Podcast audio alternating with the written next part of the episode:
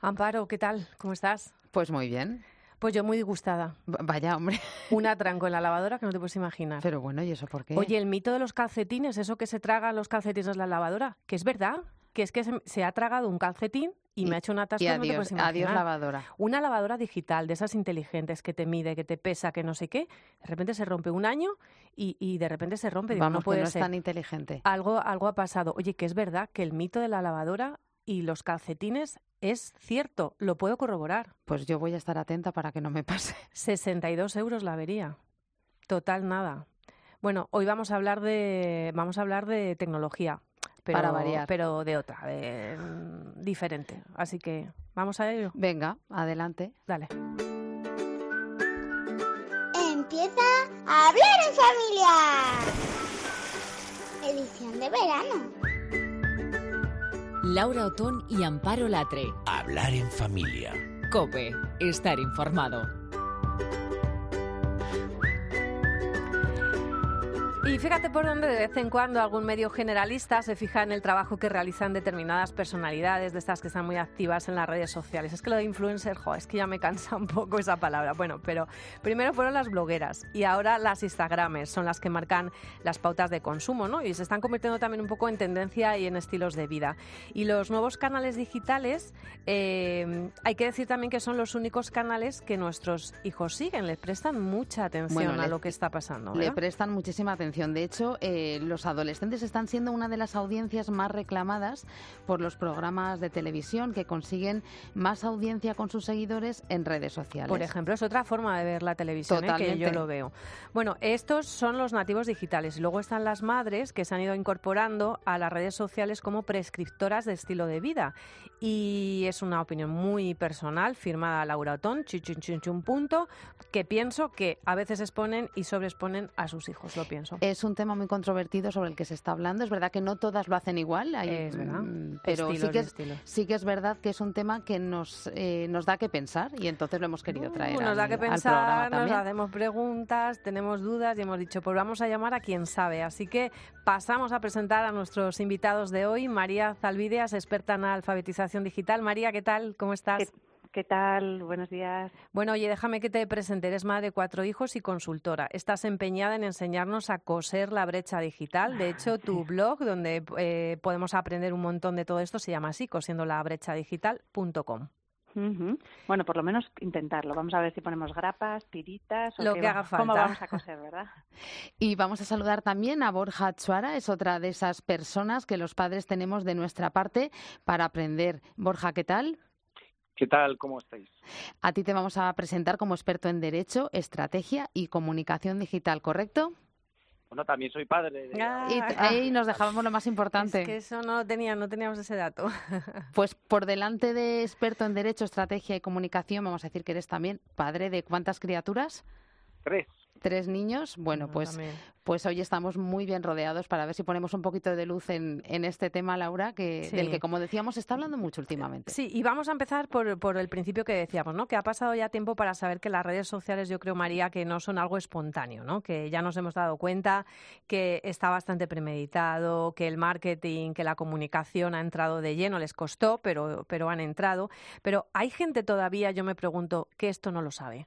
Bueno, pues yo creo que es bueno que, desde luego, como profesional del marketing y también como madre y como usuaria de las redes sociales, creo que yo creo que los consumidores cada vez nos estamos dando más cuenta y, de hecho, de que, o sea, hay bastante rechazo ante esas cuentas que comentáis un poco que se hacen como prescriptores de vida, de estilo de vida.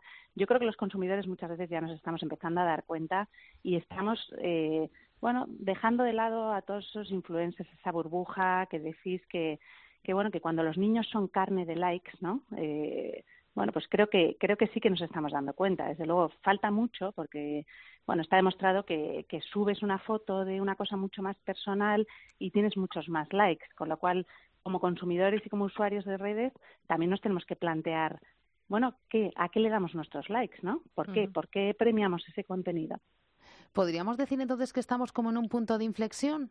Porque estas cuentas siguen teniendo muchísimos seguidores, hablamos de miles de seguidores. Sí, o sea, en el número de seguidores yo creo que siguen aumentando y van a seguir aumentando, porque acordaros de cuando hablábamos de la televisión y todos decíamos X programas de televisión, pero qué horror, cómo tienen tanta audiencia, cómo hay tanta gente que está viendo esos programas y seguían aumentando. Sin embargo, la capacidad de reflexión ante esos likes o ante esas eh, audiencias sí que es que creo la que está cambiando, ¿no? También porque desde el punto de vista de las marcas, eh, bueno, si vemos datos de en 2018 las marcas españolas han invertido 35 millones de euros en campañas con influencers, que es un 400% más que en 2017, ¿no? O sea que toda esa inversión veremos si tiene realmente retorno o no la tiene, o, o cómo están trabajando las marcas, todo el tema de llegar a los consumidores, Ahora mismo eh, vemos también que bueno, estamos dando una vuelta de tuerca, por eso, como decías, estamos en un punto de inflexión porque se está tirando más hacia los microinfluencers, ¿no? Veremos toda esa comunidad, cómo gestionan esa gente que les sigue, qué es lo que dan a, esas, a esos consumidores y a esos seguidores. Y Borja, eh, como experto en comunicación digital, eh, ¿tú percibes que, que, las marcas también van aprendiendo? Porque han entrado, pues eso, como un elefante, como nos decía María, con esa inversión, un elefante, una cacharrería, pero ahora van a tener que ponerse un poco más exquisitos, ¿no? Lo estará haciendo, porque aunque no soy un experto en el tema, por lo que leo, parece que los grandes influencers, así a cascoporro de seguidores, ya no interesan tanto y ahora están buscando microinfluencers de nicho, ¿no? Para que tengan mucha más efectividad los mensajes dirigidos a un público ya mucho más segmentado. Eh, vamos a pasar a, la otra pregunta que, nos hacíamos, porque esos microinfluencers que, de los que estábamos hablando eh, son los que están vendiendo, yo creo, no Amparo, es su estilo de vida. Yo creo que eh, cuando hablamos de familias es el tipo de influencers en el que las familias se fijan, ¿no? Esa otra familia que te cuenta cómo, es su vida, cómo, es su vida, cómo se organiza con la ropa, eh, cómo prepara la vuelta al cole, eh, cómo prepara el verano en la gestión de tecnología, que, hablaremos de ello también. Entonces, eh, realmente son estos perfiles en los que se fijan las familias, yo creo. Y, yo le voy a preguntar a Borja si antes de jubilarme crees que vamos a dar esta noticia. Un hijo denuncia a su madre por sobreexponerle en las redes sociales desde que era un bebé. Ha ah. conseguido una indemnización millonaria. Esto lo vamos a ver, Borja ya ha ocurrido. Anda, en Estados Unidos me parece que a lo mejor. Sí, no, no, que, que, ha habido, incluso fue el hijo de una fotógrafa ah. que le hizo muchas fotografías a sus hijos de pequeños y que él no estaba de acuerdo en que eh, hiciera exposiciones físicas y luego las colgara en Internet y demandó a su propia madre. O sea que eso ya, ya ha existido eh, no sé si pedía una indemnización o simplemente, como se dice en estos casos, la cesación ¿no? de, esa conducta.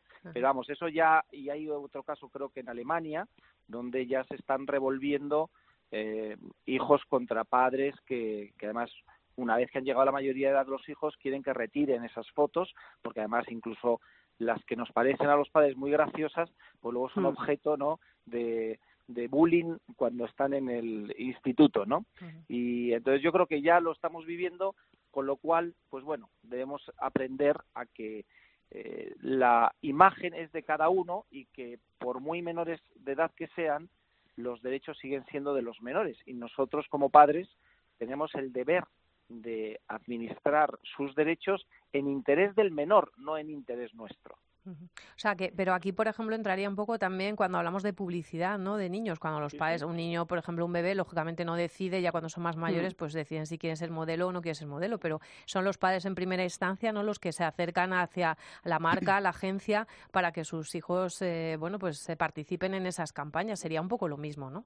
Bueno, y es que ha habido casos que incluso la Fiscalía de Menores ha retirado la custodia a los padres por una sobreexplotación, ya no sobreexposición, sino sobreexplotación de los menores de edad con además eh, consecuencias negativas para su educación, porque les impedía hmm. ir regularmente al colegio o participar en series de televisión, etcétera. O sea que hay que tener mucho cuidado con explotar la imagen de los menores cuando resulta que además los que ingresan el dinero pues son sus padres. Eh, Borja, ¿podemos hablar también de ejemplos mm, buenos y de sensatez? Porque yo se me ocurre, no voy a dar nombres, pero sí que me vienen a la mente eh, perfiles donde eh, no sé, la imagen que se da de la familia es positiva, donde no aparecen los nombres de los hijos, pero se habla de ellos, yo creo que de una manera respetuosa. ¿Podría pasar que en un futuro, a lo mejor, uno de estos menores eh, mm, se enfade o no le guste lo que ha hecho su madre o su padre, ¿no? Pero de entrada yo creo que, que sí que hay, sí que encontramos también personas que, que, lo están intentando hacer con respeto. ¿No existe este término medio o, no? Pues, eh, ¿O tendríamos que, dejarlos completamente al margen, en tu opinión? claro que existe, claro que existe. Y yo siempre digo, cuando me hacen estas preguntas, que hay que ser sensatos, que el derecho es sobre todo lo razonable, no solo lo justo, sino lo razonable, y que lo razonable está en el término medio y al final el derecho lo que, lo que intenta prever son conflictos. Cuando tú piensas que por esto nadie se puede molestar, aunque estamos ya en la época de los ofendiditos, que hay, se ofenden por cualquier cosa, ¿no? Pero dices, oiga, mire, esto no es razonable y un juez eh, con dos dedos de frente, pues no le va a hacer caso, al revés, le va a echar una bronca por decir por cómo me vine a molestar por esta tontería, ¿no? Entonces tenemos que, ver que el uso razonable que hacemos todos cuando nace un hijo, que eh, difundimos eh, las fotos, normalmente en nuestro círculo, pero ya una vez que que la has distribuido, pues no sabes si se va a viralizar, etcétera. Pues está claro que ahí no puede haber una queja porque no has hecho un uso excesivo, sino razonable. Entonces yo creo que tenemos que volver a lo razonable y a lo sensato, porque me consultan algunos casos de gente, de padres de, de alumnos en colegios que quieren que nadie grabe una función escolar porque salen sus hijos. Y se diga, mire usted, pues que su hijo no salga o si no, pues que haya una grabación del colegio y pixelen al niño, pero usted no puede prohibir que todos los padres y todos los abuelos que han ido a ver la función no graben a sus hijos y a sus nietos. Es que son temas que se prestan mucho a posturas muy radicales, ¿no? Sí, y sobre todo, desgraciadamente, los únicos conflictos que yo he visto, porque sigo un poco la actividad de los tribunales, pues son en familia por padres de separados que lo que hacen es utilizar a los niños pues, como excusa para cargar contra el otro. Pero no, si estuvieran bien avenidos, no se te ocurriría meterte con eh, la otra parte simplemente porque haya publicado una foto de tu hijo. María, tú querías también aportar algo. Sí, no, estaba pensando que es verdad que, que a veces en lo que decías, ¿no? O sea, vemos por un lado que están esos grandes influencers, que estamos hablando de millones de seguidores. Luego, eh, sí que es verdad que os diría que los microinfluencers es un poco lo que hablamos de entre 0 y 10.000, ¿vale? Entonces, sí que es verdad que que claro, dices, ¿sobre qué están basadas esas cuentas de Instagram? Porque sí que es verdad que yo sí que podría decir, ahora mismo no es el momento, pero sí que hay una, una serie de cuentas en Instagram, en las redes sociales, en las que se trata de hacer bien, porque no es lo mismo, por ejemplo, insinuar que mostrar. Pero eh, vuelvo un poco a la reflexión que tenía en el comienzo, que muchas veces uno mismo, cuando usa las redes sociales, en, yo misma, en mi, en mi perfil, dices, tú cuelgas una foto, por ejemplo, de que vas a dar una sesión en un sitio y que estás ahí, venga, dale, con, cosiendo la brecha digital, pero resulta que es verdad que pones una foto en la que se le ve el perfil a tu hija pequeña y tienes más likes que cuando cuentas que, has hecho una campaña o un trabajo maravilloso en el que te ha llevado dos años de estudio. Entonces dices, claro, es que cómo, o sea, ese la usuario, tentación, la tentación, que tiene de curiosidad, de, o sea, cuanto más personal es el contenido que uno cuelga, más, más reacciones y éxitos tiene. Entonces eso, estamos hablando de gente formada, con cabeza, con cierto criterio, entiendo. Claro, imaginaos esto trasladado a nuestros hijos. Claro, lo que pasa que ahí es cuando hay que decirles que no todo lo que ves es, eh, es. un todo, es un poquito y, claro, eso los que tenemos dos dedos de frente pues lo, pues lo sabemos, pero es verdad que no y pero incluso mucha gente adulta, eh, yo me encuentro con gente que me dice, bueno, ya sé que, que fenomenal, ¿qué tal? Digo, pues no, o sea, tengo mis cositas también, ¿sabes? Que no es todo fenomenal, porque una, una cosa es lo que yo muestre ahí, que a veces es fenomenal y a veces intento que no lo sea para darle ¿no? ese aire de, normalidad, pero que, hmm. no, es todo, no es todo así.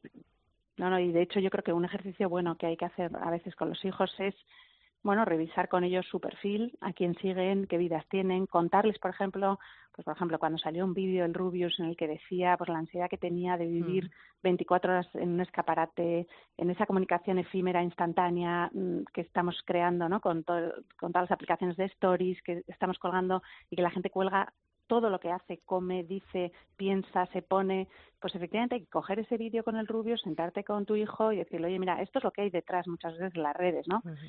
También mm. mostrándole esos perfiles, como decíais, de gente que lo está haciendo mejor o que lo intenta, ¿no? Porque creo que, o sea, digo, conociendo tu perfil, el de Amparo, el de muchos de vosotros, Borja, eh, dices, oye, sí que hay mucha gente que está intentando hacerlo con mesura, razonable, de forma creativa, pero a la vez sin mostrar siempre todo, o sea que sin, evitando la sobreexposición o el exhibicionismo, o sea que sí que hay gente que lo está intentando hacer bien, ¿no? Pues habrá que ponerles esas cuentas atractivas de gente que dices, bueno, pues por aquí podría ir tu perfil, por aquí podría ser lo que es un uso responsable y saludable de, pues de, la influencia o de la comunidad que uno maneja, ¿no? A Borja quería preguntarte también el tema de los comentarios, porque también es una comunidad y eso, bueno, no, sé si estáis pensando, porque yo Twitter siempre pienso más como lado informativo, aunque lo uso también mm. para, pero para mí, ¿no? Para mi día a día es más informativo. Y luego Instagram y Facebook es como más personal. Más de comunidad, ¿no? Lo que estabas diciendo. Claro. Entonces, Borja, esos comentarios que de repente subimos una foto que, que desagradan, que no gustan y que ahí la gente se dice absolutamente de todo, es, ¿con eso se puede hacer algo? ¿Yo puedo denunciar a alguien por eso? Bueno, sí, claro, existe el Código Penal, da lo mismo que sea por redes sociales o, o en el mundo físico. Así que si hay un delito de injurias, de amenazas, que los hay, pues de, incluso delitos de odio, si es por tu condición o tu pertenencia a un colectivo vulnerable, pues eh, claro que, se puede denunciar. Yo lo que pasa que, a ver, estoy un poco ajeno, también es verdad, al mundo de los selfies y de Instagram, digo porque yo uso Twitter profesionalmente y para comentar noticias sobre derecho digital, etcétera, ¿no? Y porque soy muy poco fotogénico y no me ha traído mucho ese mundo. O sea que no estoy muy sobreexpuesto, utilizo la misma foto desde hace años, ni siquiera la cambio, así que no creo, tengo mis dudas, pero no creo que sea por mi foto por la que me siguen. Entonces, entonces, de Facebook y sobre todo de Instagram, que sí es una cultura que a mí me preocupa porque por eso de estar esclavizados y desde que te levantas tener que estar mm. haciéndote fotos todos los días para además varias a ver si sale alguna buena y tal pues me preocupa y lo he visto esa conducta pues en, mis hijos amigos de mis hijos en mis alumnos etcétera entonces eh, creo que eso sí que puede producir, como estabas comentando antes, pues cierta ansiedad, eh, sobre todo una cultura de la imagen, eh, sin preocuparnos de lo que hay detrás, como decía el Rubius en esa entrevista, etcétera. Y entonces creo que hay que hacer una labor de pedagogía hacia nuestros hijos. En cuanto a los comentarios, creo que es todavía peor, porque mm, la gente no sabe que detrás de cada imagen pues hay pues una ah, ristra de comentarios a cada cual peor muchas veces según la red social, porque hay gente que está huyendo de Twitter y se, se refugia en Instagram porque parece que son más educados que los más amables, es verdad, sí. Son más amables. Eh, yo eh, creo que el peor eh, resultado, la, la peor consecuencia, con consecuencias jurídicas me refiero, están en, efectivamente en los comentarios, que puede fácilmente derivar en un acoso, en un linchamiento mediático, etcétera, ¿no? Y yo creo que eso es a lo que hay que Mm, prestar más atención. Siempre digo que, sobre todo cuando se le da a un niño demasiado temprano un móvil, la mm. gente piensa en el acceso a contenidos que pueden ser perjudiciales para ellos, pero lo que nos dan cuenta es que le están dando a manejar pues un coche a alguien que no tiene carne de conducir y que mm. no ha desarrollado sus habilidades sociales y al final de tanto hablar, porque al final se, se habla por no callar, pues acaban metiendo la pata, se producen situaciones de acoso en grupos de WhatsApp entre entre compañeros de colegio, etcétera, y eso porque yo creo todavía no tiene las habilidades sociales como para estar hablando tanto tiempo, ¿no? de unos y de otros que, que al final se acaban liando, ¿no? Hay que prepararles, sí, hay que prepararles, sí. De hecho, eh, por contaros un dato, el otro día dando una sesión en una ciudad, eh, resulta que una madre me contó que efectivamente uno de sus hijos cuelga una foto en Instagram eh, sobre una afición que él tiene, que es muy concreta. Bueno, o sea, el linchamiento de los chavales de su edad en su perfil, o sea, llegó hasta tal punto que el niño pues tuvo que cerrar el perfil de la red social y hasta un tiempo sin usar el móvil.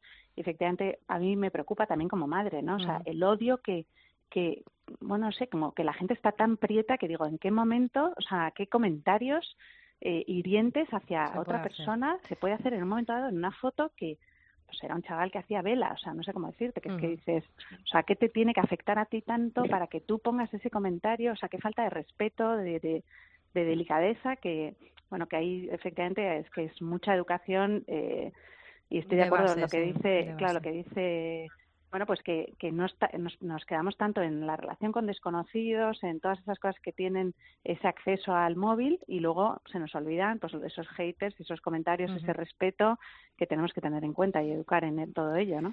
pues queda, sí.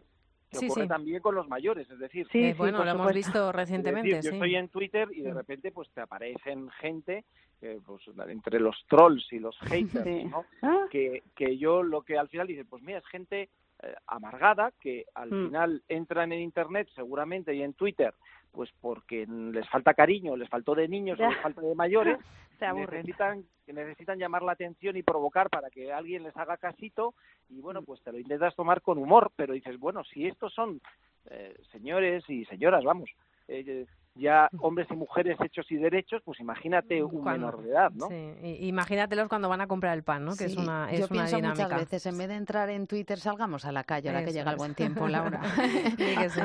Bueno, María Zalvidea, muchísimas gracias, experta en alfabetización digital. Tenemos que seguir hablando más de este tema porque queda mucho por hacer. Y Borja Suara, muchísimas gracias, experto en Derecho, Estrategia y Comunicación Digital. Ya tenéis carnet de hablar en familia. y, padre. y padre. de familia. familia. que no se me olvide. A ver, yo quiero aclarar eso porque siempre que presentáis a una profesional... Cierto, ah, tienes toda la razón. vale, toda la razón. Y yo soy mucho más orgulloso padre que, experto en derecho digital. Vale, pues tomo nota y a partir de ahora vamos a pedir el currículum personal de, esa manera. Con las mujeres lo hacemos más que con los hombres y ahí eso es algo que tenemos que mirar también. Sí, toda la razón, Borja.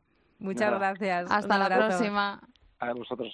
Regala a tu recién nacida sus primeros pendientes para que los luzca y disfrute toda su vida. En la clínica de primeros pendientes de Maite Navarro, con amor y sin dolor. Tu bebé estará protegida y sin riesgos. Pide cita en primerospendientes.com o llama al 616-929-137. Maite Navarro, en calle Núñez de Balboa 107, Madrid. Lo mejor para tu pequeña. Laura Otón y Amparo Latre. Hablar en familia.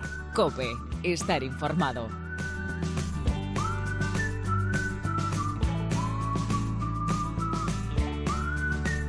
Y con la llegada del verano, las pantallas, yo creo que Amparo se reproducen, se multiplican por em, horas, por iba a decir por minutos, no, pero es que es por horas, por días. Si, si no les cortas, estarían todo el día con la pantalla. Yo creo que el año pasado, por estas fechas, eh, tuvimos eh, el mismo debate en Hablar en Familia y es que es necesario plantearlo porque cuando tienes niños más pequeños yo creo que es, más sencillo, pero a partir de cierta edad parece que todo el ocio pasa necesariamente por una pantalla. Y entonces yo creo que es todavía más complicado poner un poco de equilibrio. No se trata de decir pantallas fuera, no, pero sí que haya un poquito de equilibrio en, los días, ¿no? Poner los límites, como decimos siempre. Bueno, pues aparcar el móvil, poner horarios, yo ya los he puesto, es decir, a partir de una hora aquí no hay móvil y no hay móvil y lo han asumido bien de momento, claro, acaba de empezar como aquel que dice esto, pero es verdad que restringir las pantallas a determinadas horas puede hacerlo muchos bien, porque eh, incluso hacer un contrato, ¿verdad? Que de eso hemos hablado algunas veces, ¿no? Para, para ayudar a una mejor convivencia. Y es que si no lo hacemos tenemos un problema y nosotras siempre decimos, ¿realmente tenemos un problema? Vamos a preguntarlo a quien a quien a los que saben. Xavier Fernández es psicólogo y neuropsicólogo de la Clínica de Rehabilitación CLR de Madrid. Xavier, ¿qué tal? ¿Cómo estás? Bienvenido. Hola, ¿Somos muy exageradas o realmente lo estáis viendo consulta, eh, en la consulta constantemente que eh, hay niños con verdaderos problemas por el uso de pantallas? No, es una demanda habitual. En los últimos años estamos recibiendo varias demandas por niños que tienen dificultades en el control tanto de pantallas móviles como tablet, así como en la utilización de videojuegos. a menudo hablamos de, la relación que tiene el uso de, la tecnología pues con, los estudios, con los comportamientos, con el ocio, relaciones y demás, pero pocas veces hablamos, por ejemplo, de los trastornos eh, de visión en relación con todo esto. Sí, últimamente los estudios, sobre todo de oculistas, vienen a indicar que tenemos dificultades ¿no? en, sobre todo en, la visión de, de los menores. Eh, de todos modos, em, claro, tenemos que valorar los aspectos positivos y negativos de poder, de poder jugar con este tipo de, sistemas. Pongamos el caso. Eh, a nivel neurocognitivo eh, existen estudios que están favoreciendo lo que es la utilización de este tipo de dispositivos. A nivel visual, sin embargo, los estudios lo que están indicando es que tenemos problemas importantes en la visión de nuestros menores. Pero a lo mejor por el tiempo, ¿no? Por lo que decíamos, por la demasiado, ¿no? Demasiada la por el tipo de por el tipo de exposición, pongamos, y también que no que los adultos no adoptamos medidas para proteger nuestros ojos de estos dispositivos. Si me permites poner un ejemplo, hace unos años los padres no enviaban a sus hijos a, la playa sin protección solar. Hoy en día es poco probable que suceda eso. Habría que preguntarse cuántos padres toman medidas de protección en los niños a la hora de exponerles a este tipo de, aplicaciones. Eh, ¿qué, tipo de, problemas pueden surgir? Estamos hablando de problemas, pero ¿qué, tipo de problemas? ¿Y qué tipo de protección? ¿De, qué estamos hablando?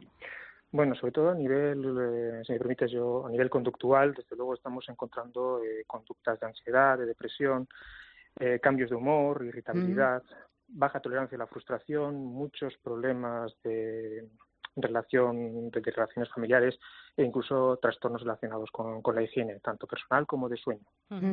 bueno, yo recuerdo, me vas a permitir, Xavier, que, que recuerde un reportaje que, hice en un centro de menores, eh, se te caía el alma al suelo de pensar concretamente de una familia que el niño se había puesto, bueno, lo que dices tú, la, la, conducta muy violento, muy violento, muy hasta eh, límites, os podéis imaginar, insospechados de agredir a la madre, los padres no se hacían con él y al final tuvieron que optar por denunciarle. Y, bueno, pues optar por otra vía, así que no es a veces cuando se te va de las manos, pues como padres no sabes muy bien cómo hacerlo, ¿no? Y ese, y ese chaval estaba en un centro de menores, eh, que es una cárcel, es una mini cárcel, eh, con otros chavales con problemas de distintos tipos por haber agredido a su madre porque eh, por, por una discusión del móvil. Es que es tremendo. Sí, tenemos que es un extremo, es verdad, que es un extremo y que no es lo habitual, pero está ahí. Sí, bueno, el tema de la agresión no es lo habitual. Lo que sí es mucho más habitual son las discusiones diarias, eh, sobre todo levantar el tono. ¿Cuántos padres eh, podemos ver ¿no? que, que acaban discutiendo con sus hijos en plena calle para, para que dejen la utilización del dispositivo móvil? el, llegar a la agresión, si es verdad que estaríamos hablando de, una adicción o de una necesidad a, ese tipo de dispositivo, estaríamos escalando el problema. ¿El verano es un buen momento para prevenir o para sobrevivir como podamos mm, hasta que vuelve la rutina? Yo creo que es el momento de prevenir, teniendo en cuenta que cualquier alteración en la conducta que realicemos no va a repercutir en el resultado académico de nuestros niños.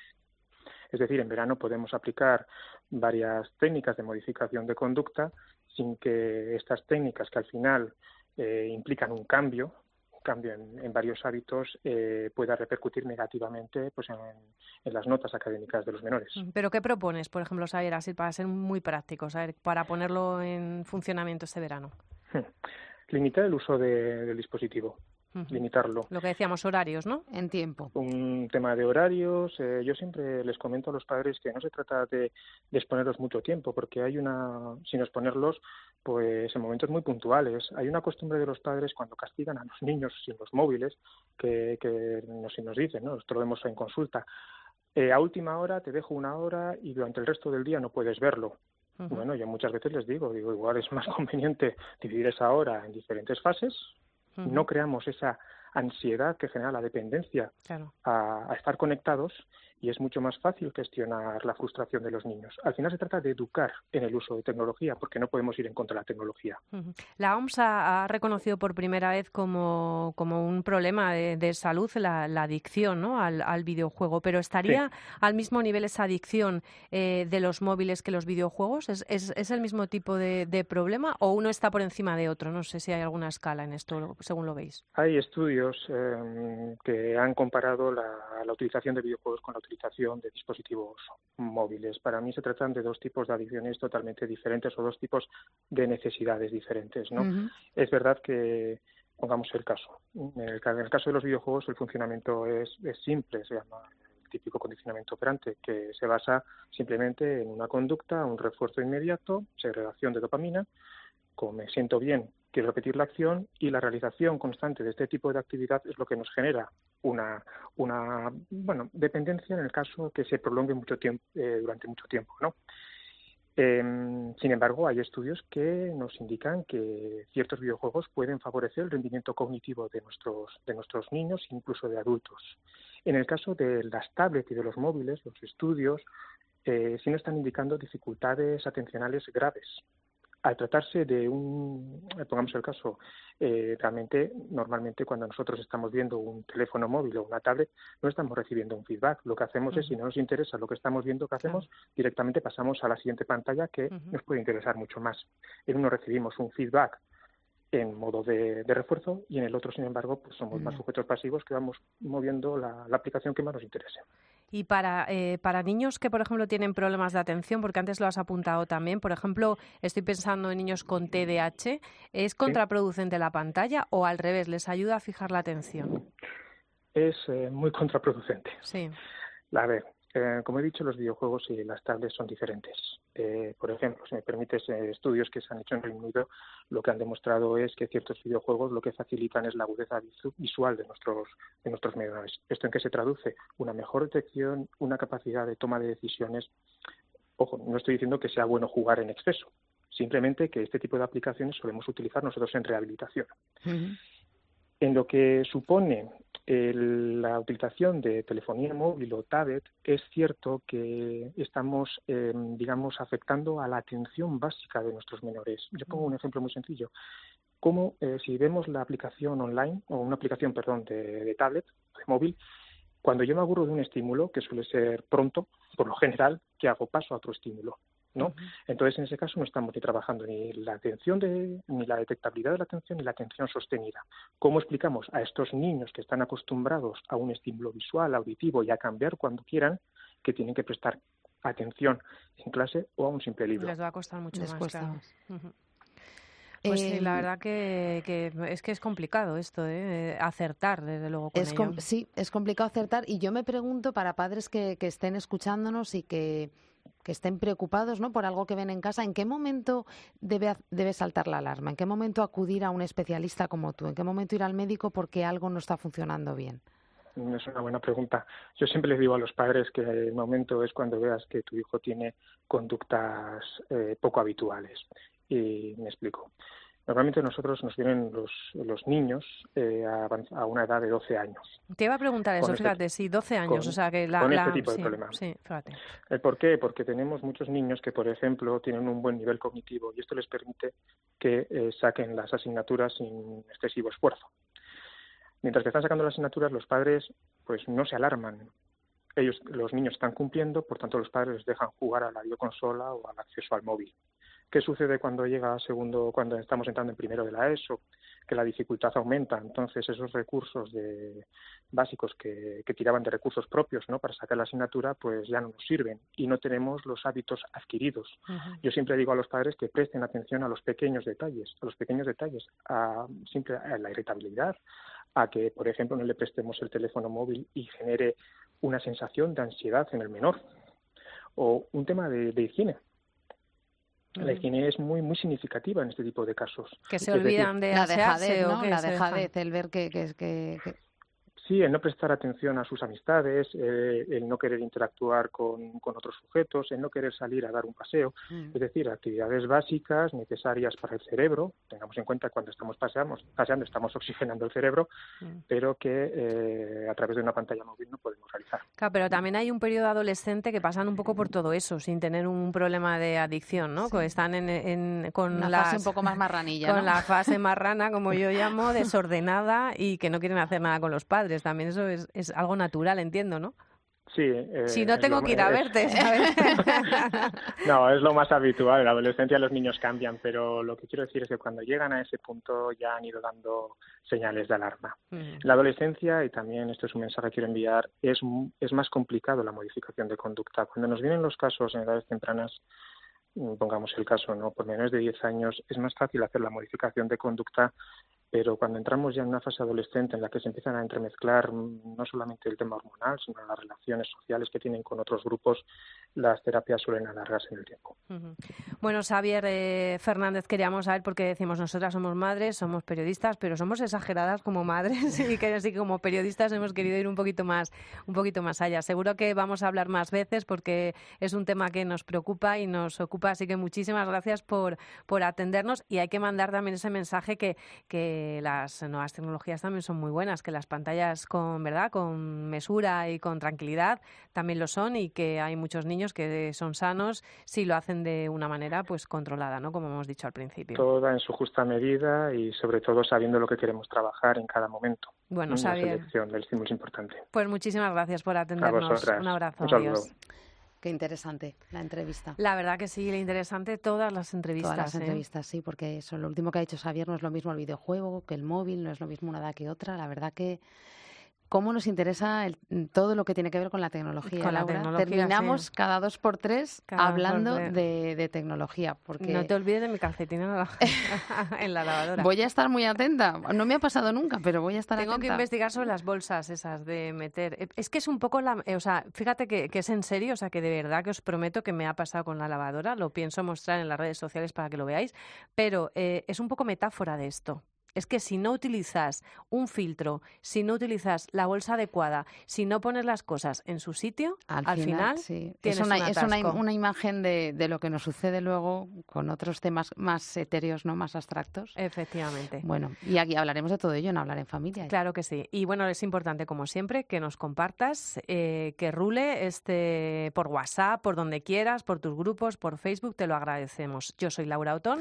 Y yo soy Amparo Latre. Que pases buen verano. Y esto es hablar en familia, sí, en verano. Regala a tu recién nacida sus primeros pendientes para que los luzca y disfrute toda su vida. En la clínica de primeros pendientes de Maite Navarro, con amor y sin dolor. Tu bebé estará protegida y sin riesgos. Pide cita en primerospendientes.com o llama al 616-929-137. Maite Navarro, en calle Núñez de Balboa 107, Madrid. Lo mejor para tu pequeña.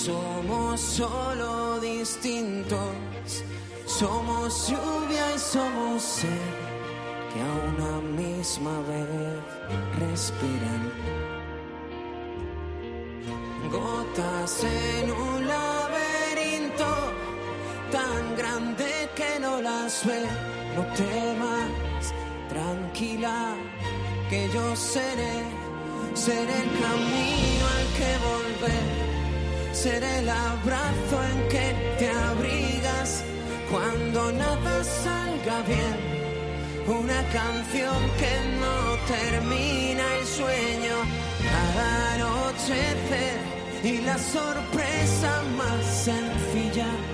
Tú tan solo ilumíname con tu presencia.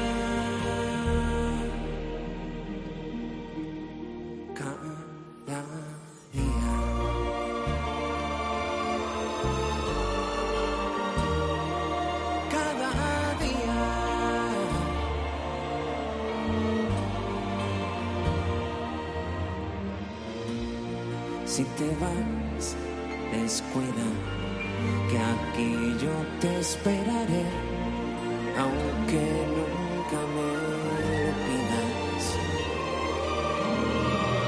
Cuando te encierres tan dentro, cuando a nadie quieras ver, no temas, tranquila, porque yo te escucharé seré el secreto que confías a quien más puedas querer.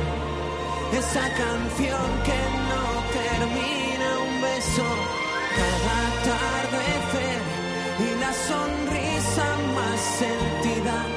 Tú tan solo ilumíname con tu presencia. Seré quien quieras cada vez el universo que me